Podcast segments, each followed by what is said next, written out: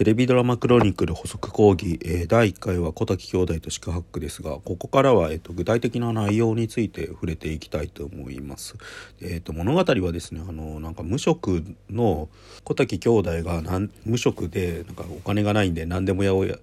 レンタル親父なんか1時間1,000円とかで確かレンタルするされて何でもやる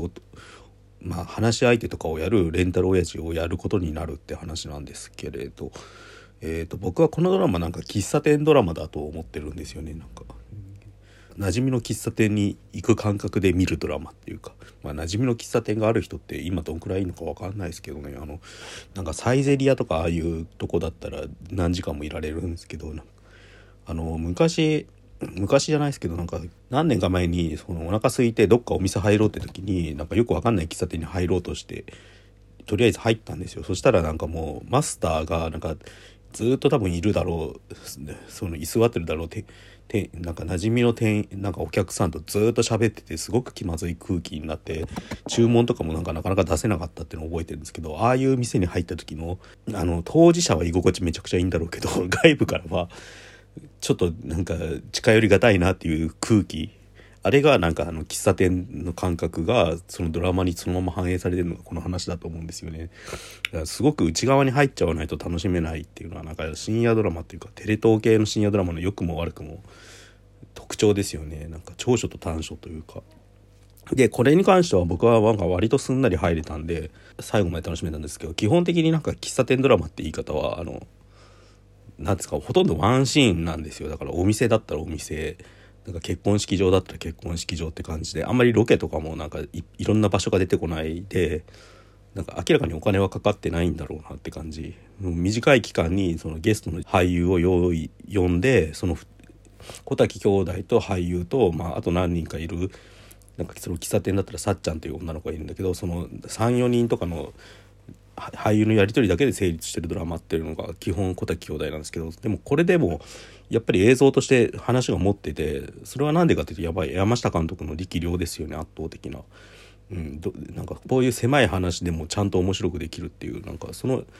なんかだから映像レベルは全然高他のなんかミュー404とかアンナチュラルと比べても見劣りしない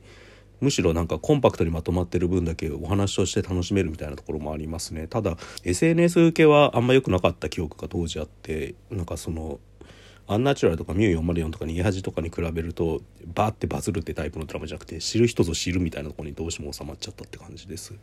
で話の構造もでもなんかそれが合ってたんですよね。レンタル親父っていうなんか社会からほとんどいるかいないか分かんないような扱いを受けてる人たちの話なんでなんか影にこもっちゃった人たちでそのはでなんかそのレンタル親父に行く人たちも基本的にはなんかその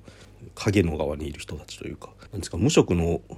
親父たちと同じ立場にいるように見える女の人たちもなんか仲間じゃないんですよね。やっぱそこには一線引かれててなんかなんだかんだで余裕があるおっさんたちともう余裕がなくて切羽詰まってる女の人たちという対比が常に繰り広げられてるっていうのがこのドラマの面白さですよね。第1話に出てくる市川美香子さんが演じるなんか女の人なんかはなんか旦那に殴られて血まみれでいきなり出てくるんですよね。で離婚届をなんか偽装してくれってなんか保証人になってくれみたいな感じで。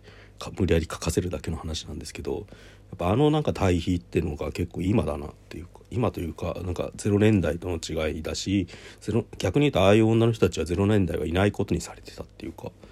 うん、そういう人たちを突きつけてくるようななんかエッジの効いた感じもありますよね。うん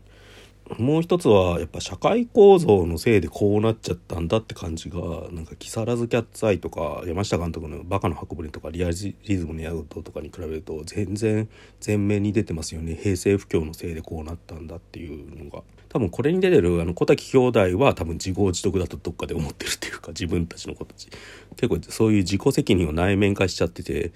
だダメなのは自分たちのせいなんだって思ってるように感じるんだけど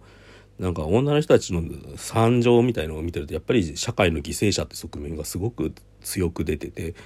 うん、それはやっぱなんか2010年代もうすでに2020年か2020年のドラマ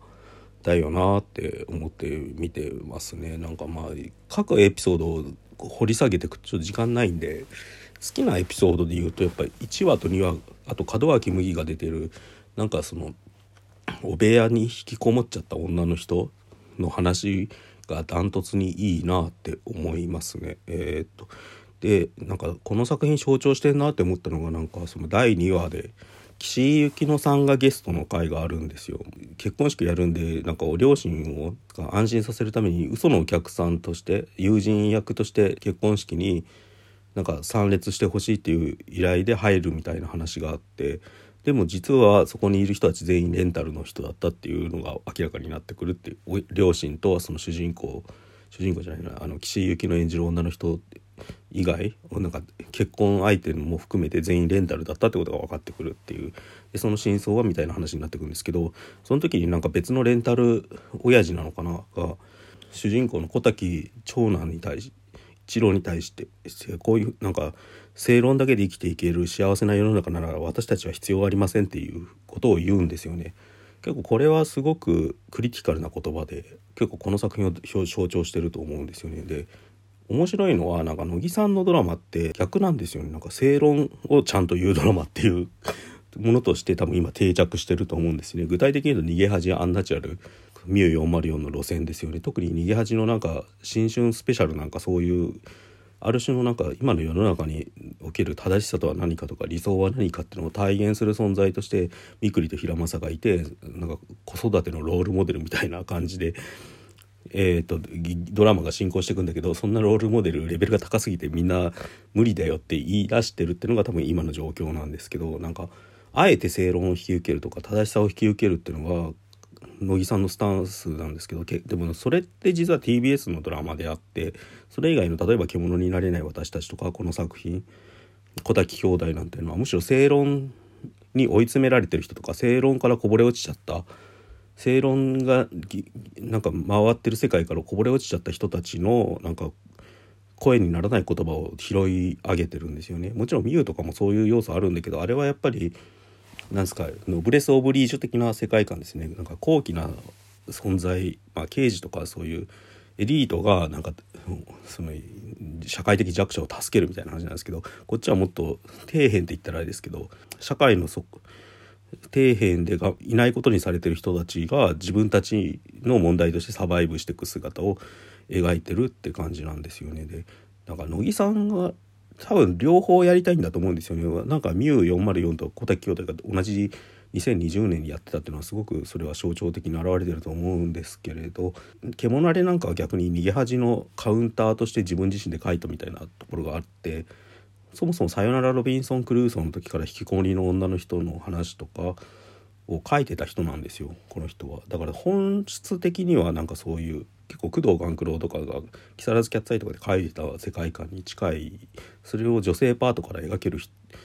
人だしそれが本来の作家としての質なんだけど今の時代に適応した結果なんか逃げ恥アンナチュラルミューの路線の方がみんなから受けてるっていう。それはもちろん SNS 的な戦略とか